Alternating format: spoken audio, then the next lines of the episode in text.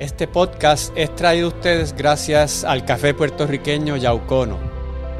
Por el gustito yo lo sé, Yaucono es el mejor café.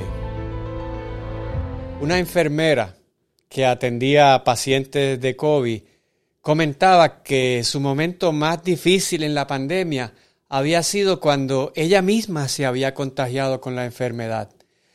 Pero su preocupación no era por su salud, sino porque mientras convalecía no podía atender a sus enfermos.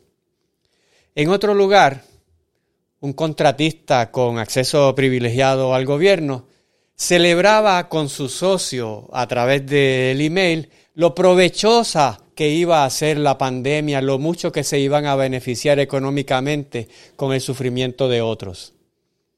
Es que la pandemia del COVID-19 sacó lo mejor de mucha gente, pero también sacó lo peor de otra.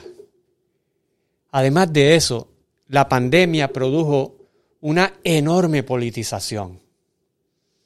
En el podcast de hoy hablaremos sobre la política del COVID-19 y de las vacunas. Soy el doctor Jorge Schmidt Nieto, analista de política.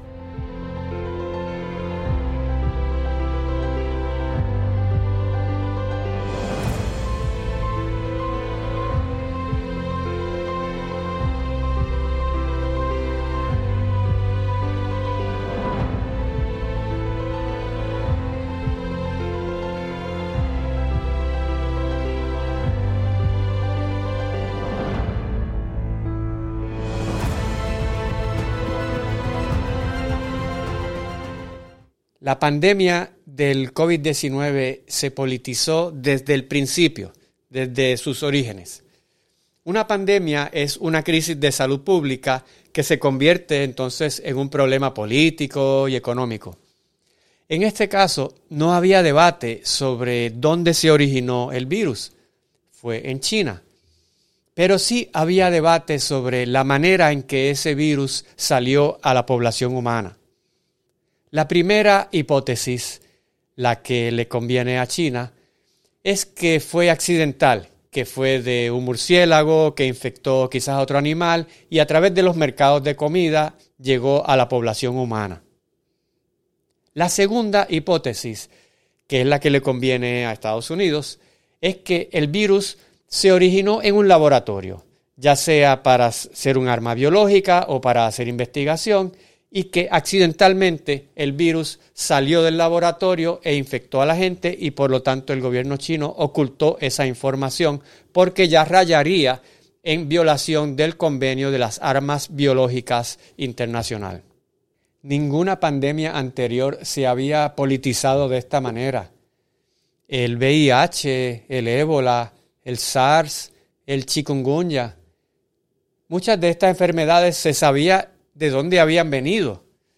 Pero eso no, no, nutrió un sentimiento xenofóbico ni se empezó a hablar mal de los lugares de procedencia, como sí sucedió con el virus del COVID-19. El presidente Trump le llamaba el, el China virus. Inclusive llegó a haber un aumento en los ataques a personas chinas o de ascendencia china en Estados Unidos y en otros países. Eso fue un fenómeno nuevo que no había sucedido con pandemias anteriores. Se politizó el uso de las mascarillas, la apertura de la economía, el congregarse públicamente y las vacunas, eh, cuando empezaron a investigarse, se convirtieron en el bien más preciado del mundo entero. El artículo que el mundo entero quería conseguir. Así que se puede imaginar las enormes presiones políticas y económicas que había sobre las empresas y sobre los laboratorios que estaban produciendo esas vacunas. Por su parte, China y Estados Unidos experimentaron un crecimiento de un populismo nacionalista bastante agresivo. Desde la perspectiva de Estados Unidos, pues fue muy conveniente el hecho de que el virus se originara en China. Desde la perspectiva china, el, el, manejo inadecuado de la pandemia por parte de Trump le daba herramientas para posicionarse como que habían hecho un mejor trabajo. El aumento del populismo nacionalista se dio en otros lugares también, en Brasil, en España, y hubo sitios donde eso tuvo ese efecto negativo. Otro fenómeno que ayudó a la politización de la pandemia fue que se dio en pleno año electoral en Estados Unidos y elecciones para presidente. Esas son las elecciones que más sigue el mundo entero. El efecto de esas elecciones se sienten en todos lugares. Así que es difícil imaginarse que se hubiera dado dentro de ese contexto y no se hubiera, eh, no se hubiera politizado. Eh, los demócratas apoyaron los cierres, los lockdowns, las medidas restrictivas, mientras que los republicanos apoyaron las aperturas, el no uso de mascarillas y otro tipo de cosas. Electoralmente, la pandemia le hizo daño a Donald Trump y a los republicanos. Eh, en los estados, en las áreas donde hubo más muertes por COVID, tuvo un efecto negativo sobre los candidatos y candidatas de, de esas zonas y el propio Donald Trump probablemente perdió las elecciones por una percepción en la mayoría del electorado estadounidense de que no manejó bien la pandemia. Esta pandemia también se dio dentro del contexto de una guerra comercial entre China y Estados Unidos que venía progresando desde el ascenso de Donald Trump a la presidencia. Y justo antes de que explotara la pandemia, estaban llegando a unos acuerdos los gobiernos estadounidenses y chinos para por lo menos establecer las bases de su comercio. Eso se detuvo en ese, en ese momento y el, el hecho de que ya hubiera relaciones tensas antes de comenzar el proceso de la pandemia, todavía le echó más leña al fuego de la politización internacional de la pandemia del COVID-19. La política se posicionó por encima de la ciencia. Y es que la ciencia se tiene que transformar en política pública y en ese proceso va a experimentar presiones del tipo político. La reacción inicial de la mayoría de, los políticos en una crisis es tratar de subestimarla, tratar de presentarla como que no es tan fuerte, que la vida continúa, que pueden seguir su vida normal y corriente. En este caso, muchos políticos intentaron hacerlo al principio, pero fue imposible, porque eventualmente la crisis llegó a las casas de las personas, a sus vidas privadas. Otra estrategia de los políticos fue predecir un número exageradamente alto de muertes para después poder decir que fueron exitosos porque fallecieron menos personas. Esto lo hizo Donald Trump, lo hizo Andrés Manuel López Obrador y lo hicieron otros. Y es que los políticos prefieren la ciencia que se adapta a sus preferencias. Lo mismo lo hacen con los modelos económicos. Los políticos tienen unos prejuicios y cuando abordan el tema van a preferir las explicaciones que se amoldan a su visión de mundo. Muchos políticos y gobiernos suprimieron la ciencia y la manipularon. Y en algunas ocasiones los mismos científicos o políticos que estaban involucrados en el proceso tenían conflictos de interés porque tenían intereses en, empresas que manufacturaban mascarillas o que estaban procesando las vacunas o algún equipo médico. Hubo recomendaciones de grupos de científicos a las que no se les hizo caso o se les hizo caso cuando políticamente era favorable. Eso sucedió en Reino Unido cuando el primer ministro Boris Johnson inicialmente ignoró las recomendaciones de su grupo asesor científico, pero más tarde las aplicó cuando se dio cuenta de que era favorable en la opinión pública. Algo parecido hizo también el presidente Donald Trump y más adelante eh, comenzó a utilizar mascarillas y él, y él mismo se vacunó. Pero lo hicieron tarde. Cuando reaccionaron, dado que no le hicieron caso a las recomendaciones iniciales, una vez reaccionaron, ya el problema estaba fuera de control. Donald Trump politizó el tema cuando le quitó el protagonismo a la CDC, al Center for Disease Control, y la llevó a la Casa Blanca y le dio protagonismo a la Food and Drug Administration, a la FDA, cuyo nombramiento es político contrario al CDC. Desde ese momento en adelante se politizó y se polarizó irreversiblemente el tema de la pandemia y de las vacunas en los Estados Unidos. En India, el Indian Council of Medical Research, que es el organismo gubernamental encargado de atender la pandemia, modificó sus hallazgos para que coincidieran con el optimismo del primer ministro Narendra Modi, que ocho meses antes de la segunda ola, que fue devastadora, ocho meses antes decían que ya el problema había pasado y que se podían flexibilizar las reglas. Pero es que se, se politizó hasta, hasta el nombre de la vacuna. La vacuna rosa se la llamaron Sputnik, en obvia alusión a la Guerra Fría, a la carrera armamentista de la década de 1950, un poco evocando la época dorada de la Unión Soviética. La vacuna china le llamaron Sinovac, también utilizando el nacionalismo y hasta un intento de un imperialismo simbólico, llevando la vacuna a muchos lugares y el nombre de China al frente de la vacuna. La vacuna cubana le llamaron soberana, en una alusión directa a los Estados Unidos y al bloqueo. También hubo escándalos políticos en muchos países por las preferencias y los privilegios a la hora de vacunarse. Las vacunas VIP, las VIP en Argentina, en Ecuador, en Venezuela, en Perú y en otros lugares. Fueron verdaderos escándalos en la sociedad y le hicieron daño político a mucha gente. Y en medio de toda esta politización quedaban los profesionales de la medicina, de la enfermería, que no sabían cómo más insistirle a las poblaciones que tomaran medidas de seguridad y que se protegieran. La pandemia también produjo un autoritarismo oportuno.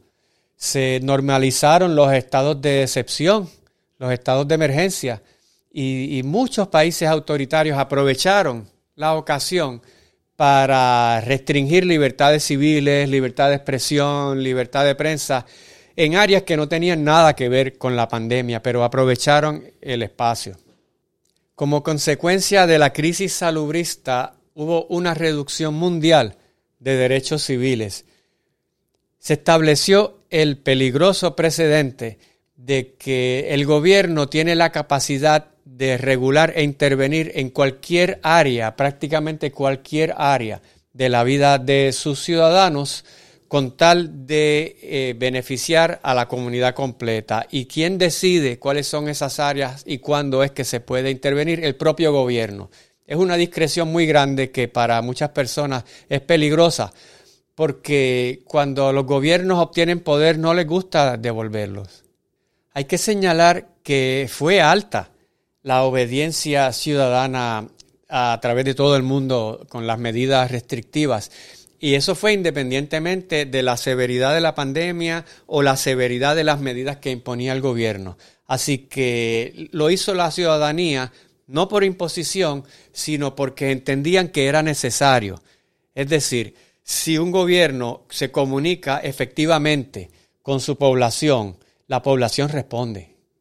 Por otro lado, la respuesta tan rápida, contundente y efectiva del gobierno chino en contener la pandemia dentro de su territorio hizo pensar que quizás los gobiernos autoritarios estaban mejor equipados para lidiar con estas cosas que los gobiernos democráticos. Y esa es una propuesta peligrosa. Pero en la práctica, inicialmente, claro, los gobiernos autoritarios tienen mejor capacidad de reprimir derechos, eso es por definición. Pero a largo plazo, los, lugares donde mejor se controló la epidemia fueron en lugares democráticos donde el proceso se dio con liderato, con transparencia, sin ocultar información y hablándole claro a la población. Por otro lado, en gran parte del mundo la rama ejecutiva adquirió más poder que la rama legislativa.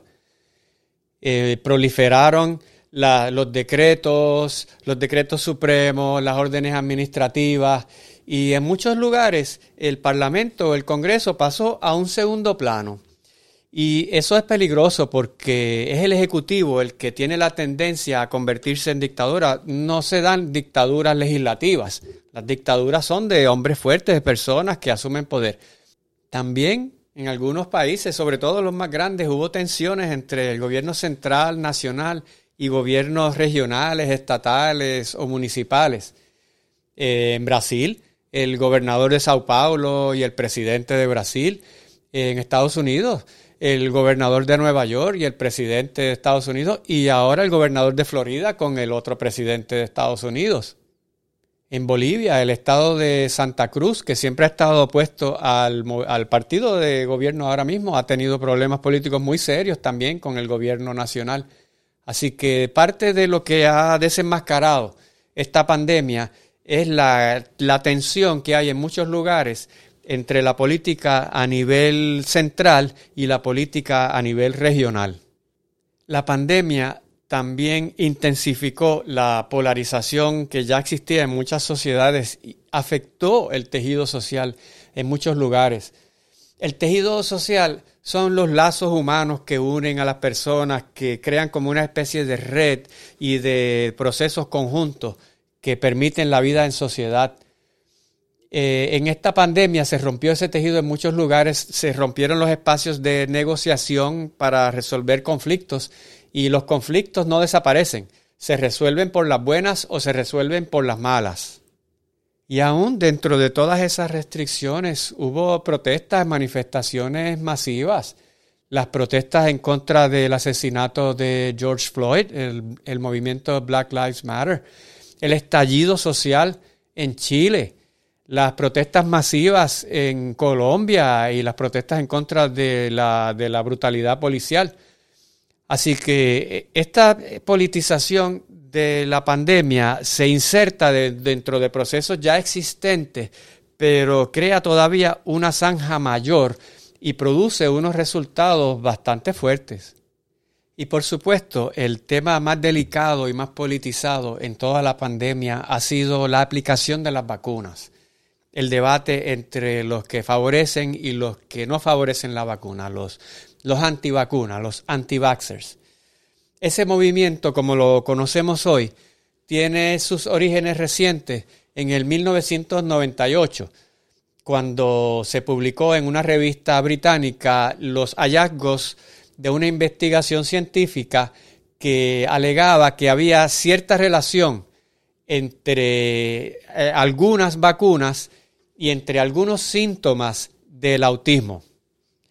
Esos estudios fueron refutados muchas veces, eh, inclusive en esa misma revista, y realmente tuvieron poca defensa científica, pero sirvieron para darle herramientas a un sector de la población a quien eso se ascribía perfectamente dentro de su visión de mundo.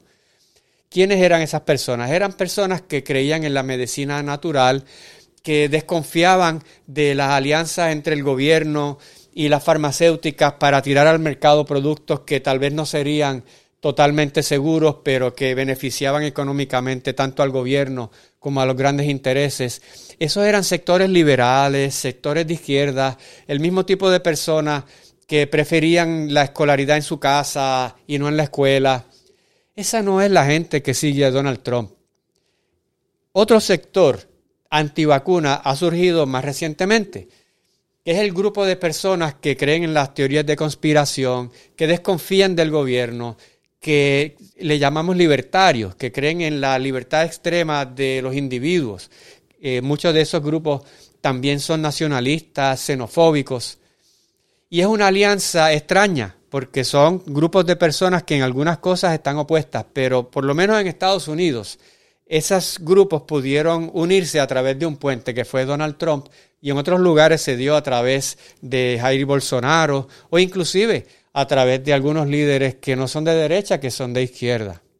El propio Robert Kennedy Jr., hijo de Bobby Kennedy, sobrino de John F. Kennedy, que ha sido un portavoz del movimiento antivacuna durante muchos años, publicó un libro cuyo título es The Real Anthony Fauci en el que obviamente critica las posturas del doctor Fauci y su organización inclusive demandó a la Universidad de Rutgers, a mi alma mater, la demandó porque la universidad hizo obligatoria las vacunas para sus estudiantes y profesores. Así que el movimiento anti-vaxxer tiene mucha fuerza y tiene gente de mucho poder político y económico detrás. Esto es, esto es serio. Eh, una encuesta de la empresa Gallup reveló que se ha reducido la proporción de estadounidenses que favorecen el uso de las vacunas En el año 2000, 94% de los encuestados entendían que era necesario y útil vacunarse. En el 2020 ese número se redujo a 84%. Quiere decir que el 16% de la población estadounidense piensa que no deben vacunarse. Y las personas que más favorecen la vacunación son las mujeres, las personas de edad avanzada, las personas con títulos universitarios altos y las personas que no tienen hijos menores de 18 años.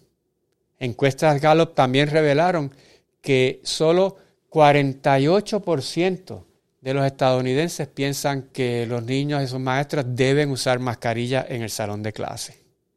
Las redes sociales han contribuido a la desinformación. Hay una fuente de información sin, prácticamente ningún control. Lo que ha desatado entre algunos estudiosos de estos temas si sería necesario algún tipo de regulación independiente de las redes sociales para evitar esto. Es decir, una censura.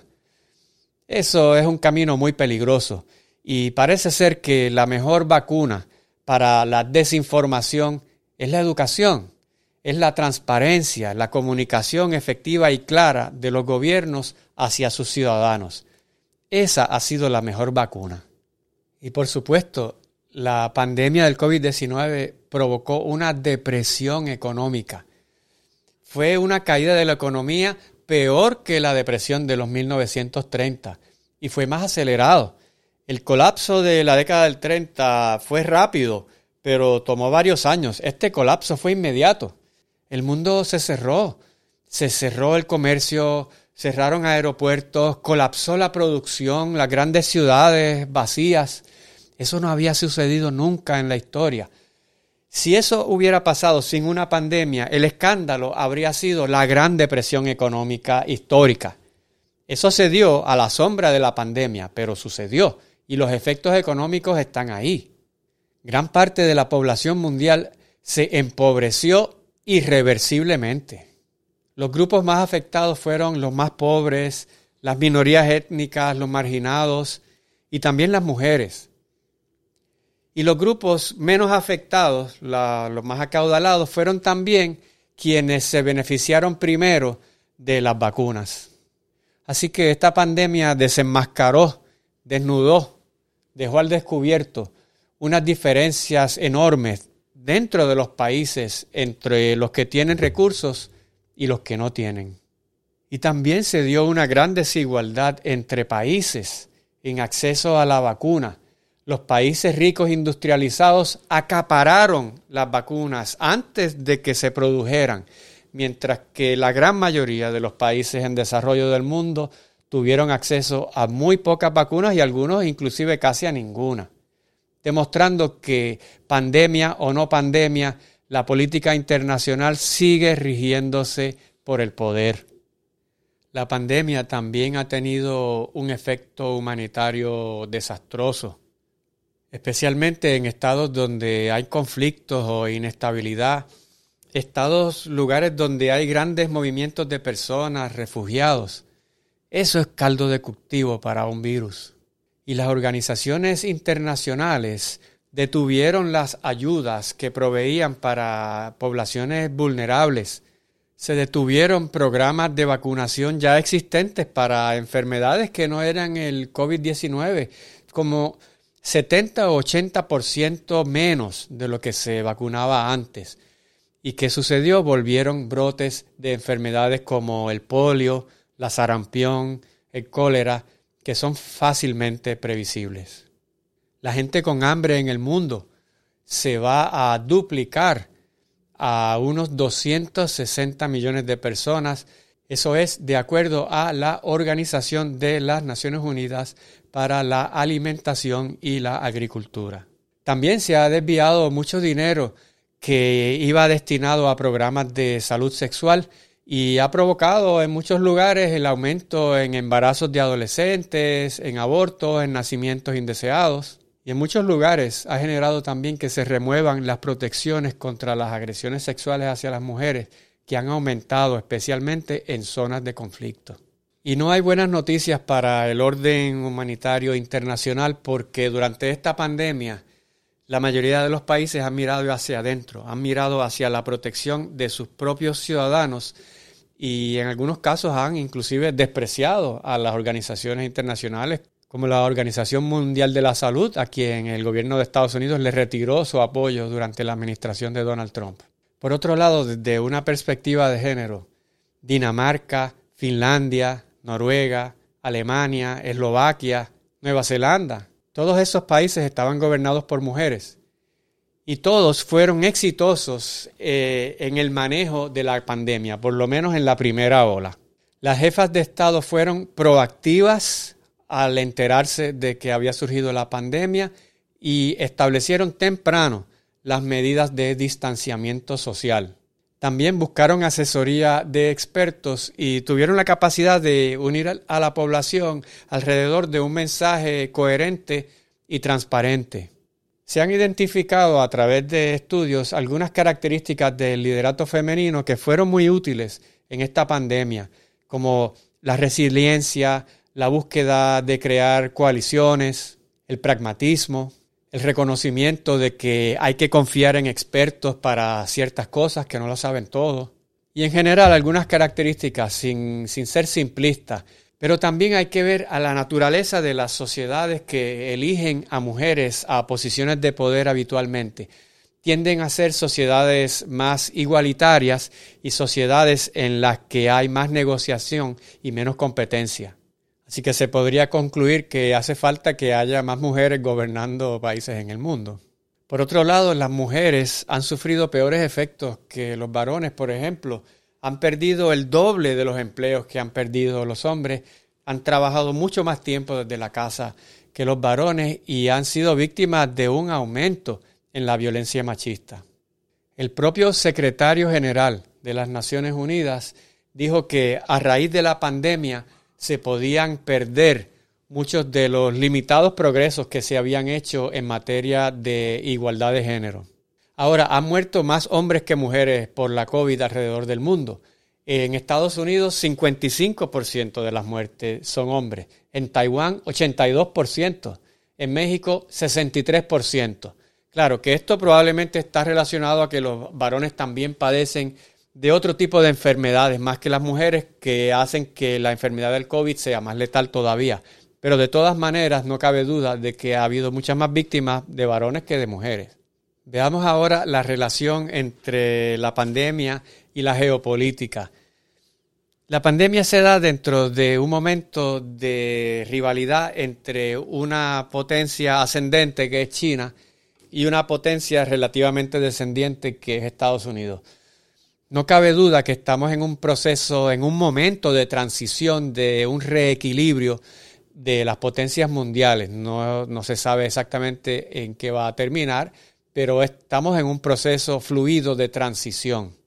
No es casualidad que el primer cargamento de vacunas que China exportó fue hacia Europa, claramente tratando de posicionarse en competencia contra Estados Unidos por el favor de Europa y de la Unión Europea.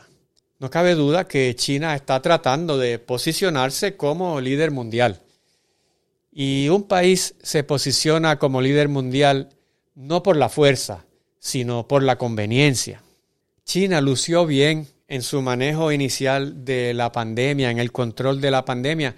Inclusive sirvió de modelo que se aplicó en muchos lugares del mundo, las estrategias que se aplicaron allí particularmente cuando se contrastaba con el manejo de la pandemia del presidente Trump, que tenía una percepción de que no lo estaba manejando bien. Pero a la misma vez que China hacía eso, aumentaba la represión. Y eso no luce bien en los países industrializados, los países democráticos. Si China quiere posicionarse verdaderamente como un líder mundial, entonces tiene que tener influencia sobre los países ricos, sobre las potencias, tiene que tener influencia sobre Alemania, Reino Unido, India, Japón, Corea del Sur, sobre ese tipo de países. Y es muy difícil para un país con un sistema autoritario poder convertirse en líder de un grupo de países cuyo sistema es democrático. En ese sentido, todavía Estados Unidos le lleva una gran ventaja en su capacidad de ser líder y de influir a las grandes potencias del mundo. Y esa relación entre Estados Unidos y China es sin lugar a duda el tema más importante para los estudiosos de las relaciones internacionales. La pandemia no detuvo las movilizaciones militares, por ejemplo, en el Mar del Sur de China. De hecho, cada vez que algún portaaviones estadounidense o algún submarino entra a esa zona, inmediatamente se movilizan a su vez las fuerzas chinas un poco para hacer una demostración de fuerza. Un portaaviones estadounidense, el Theodore Roosevelt, tuvo que salir porque su tripulación se contagió. Y el portaaviones no anda solo, anda por lo menos con tres barcos más que lo escoltan. Inmediatamente cubrieron la zona buques chinos. De tal suerte que la pandemia no creó la rivalidad, pero abrió unos espacios de, vacío político que rápidamente se llenaron. La pandemia también detuvo en seco la globalización. Claro que ya desde el ascenso a la presidencia de Donald Trump venía dándose un proceso de aislamiento de Estados Unidos, pero a raíz de la pandemia sencillamente colapsó. Y es que pandemias anteriores como el ébola, el SARS, la gripe aviar, habían sido esencialmente problemas de países en desarrollo, de países pobres. Y para los países industrializados había sido relativamente sencillo y económico mantenerlas fuera de sus fronteras. Es por eso que la Organización Mundial de la Salud tiene un presupuesto tan pequeño para atender temas de pandemia. El presupuesto completo de la organización es unos 5 billones de dólares, de los cuales 4 billones ya están obligados y el resto tiene que dividirlo entre operaciones y una cantidad de cosas que realmente para contener una pandemia como esta, la Organización Mundial de la Salud sencillamente no tiene recursos suficientes. La pandemia también le puso un freno al neoliberalismo.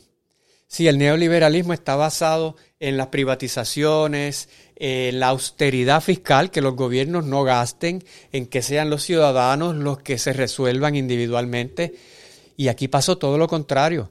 Los gobiernos intervinieron en la economía, le inyectaron millones y trillones de dólares a la economía.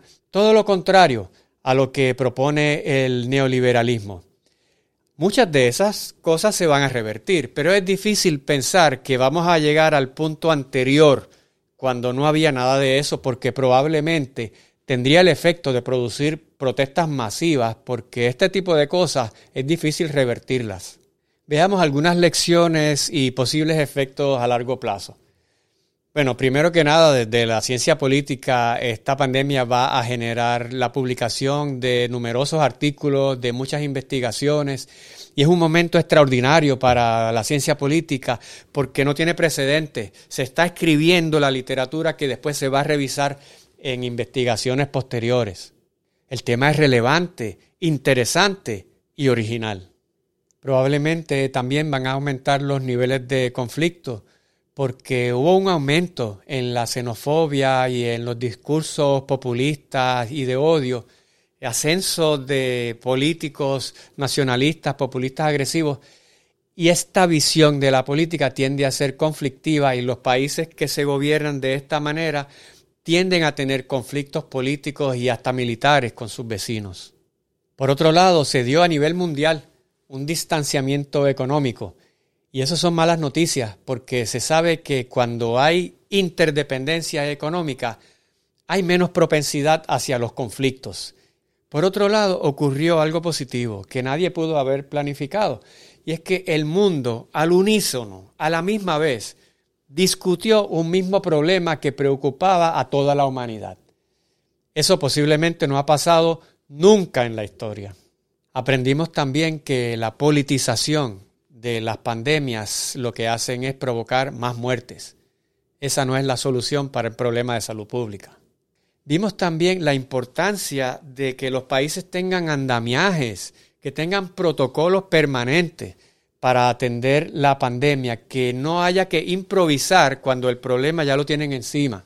Quedó también marcada la brecha entre los sectores de la población que tenían acceso al mundo digital y aquellos que no la tenían y cómo esa brecha a su vez provocó una desigualdad en el acceso a la educación. La pandemia también demostró la fragilidad de las organizaciones internacionales para atender una crisis mundial de salud. Y la pandemia también demostró la utilidad de la ciencia. Si comparamos esta pandemia con la del 1918, con la peste de la Edad Media, vemos que realmente la ciencia ha avanzado y ha sido útil. En la pandemia del 1918 murieron entre 25 y 50 millones de personas en el mundo. La, la, muerte negra de la Edad Media acabó con casi una tercera parte de la población europea. En cambio, las muertes por COVID-19 van por 4 millones y medio y van a aumentar, pero no se comparan con 25 millones o una tercera parte de Europa. Así que no cabe duda que la ciencia ha sido útil y que le ha salvado la vida a millones de personas. Ya hubiesen querido los enfermos de la gripe española de 1918 haber tenido una vacuna a mano. En resumen, los líderes mundiales que mejor manejaron el problema fueron aquellas personas que comenzaron reconociendo la severidad del problema, que fueron transparentes con sus sociedades y que confiaron en sus ciudadanos. Gracias por su atención. Si le gustó el contenido de este podcast, le invito a que se suscriba a mi canal de YouTube, Analista de Política y si prefiere el formato de audio en su plataforma de streaming favorita, Spotify, iHeartRadio, Apple Podcast.